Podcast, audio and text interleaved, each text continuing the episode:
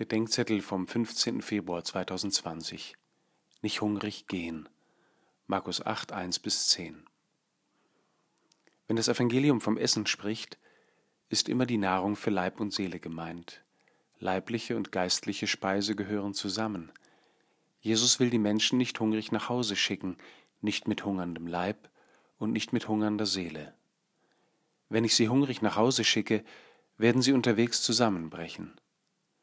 Kann es sein, dass das dauernd geschieht, dass wir Menschen in Jesu Namen hungrig nach Hause schicken? Kann es sein, dass wir ihnen alles Mögliche zum Essen, zum Anziehen, zum Wohnen, zum Gefahren, gepflegt und vielleicht sogar gesund werden geben und sie dennoch hungrig gehen und nicht wissen, wie ihnen geschieht? Jesus sagt uns, dass wir all das tun sollen. Schon solche Sorge ist heiliger Dienst. Er selbst gibt mit uns, und hat sich mit denen verbunden, die auf solche Gaben warten.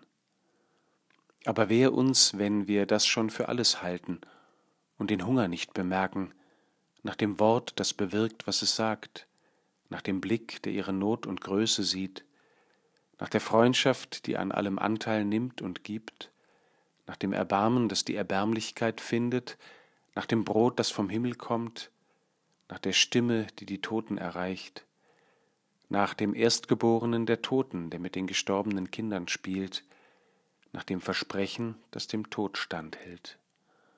Oder haben wir selbst uns den Hunger schon abgewöhnt, obwohl die Seele längst lauter knurrt als der Magen?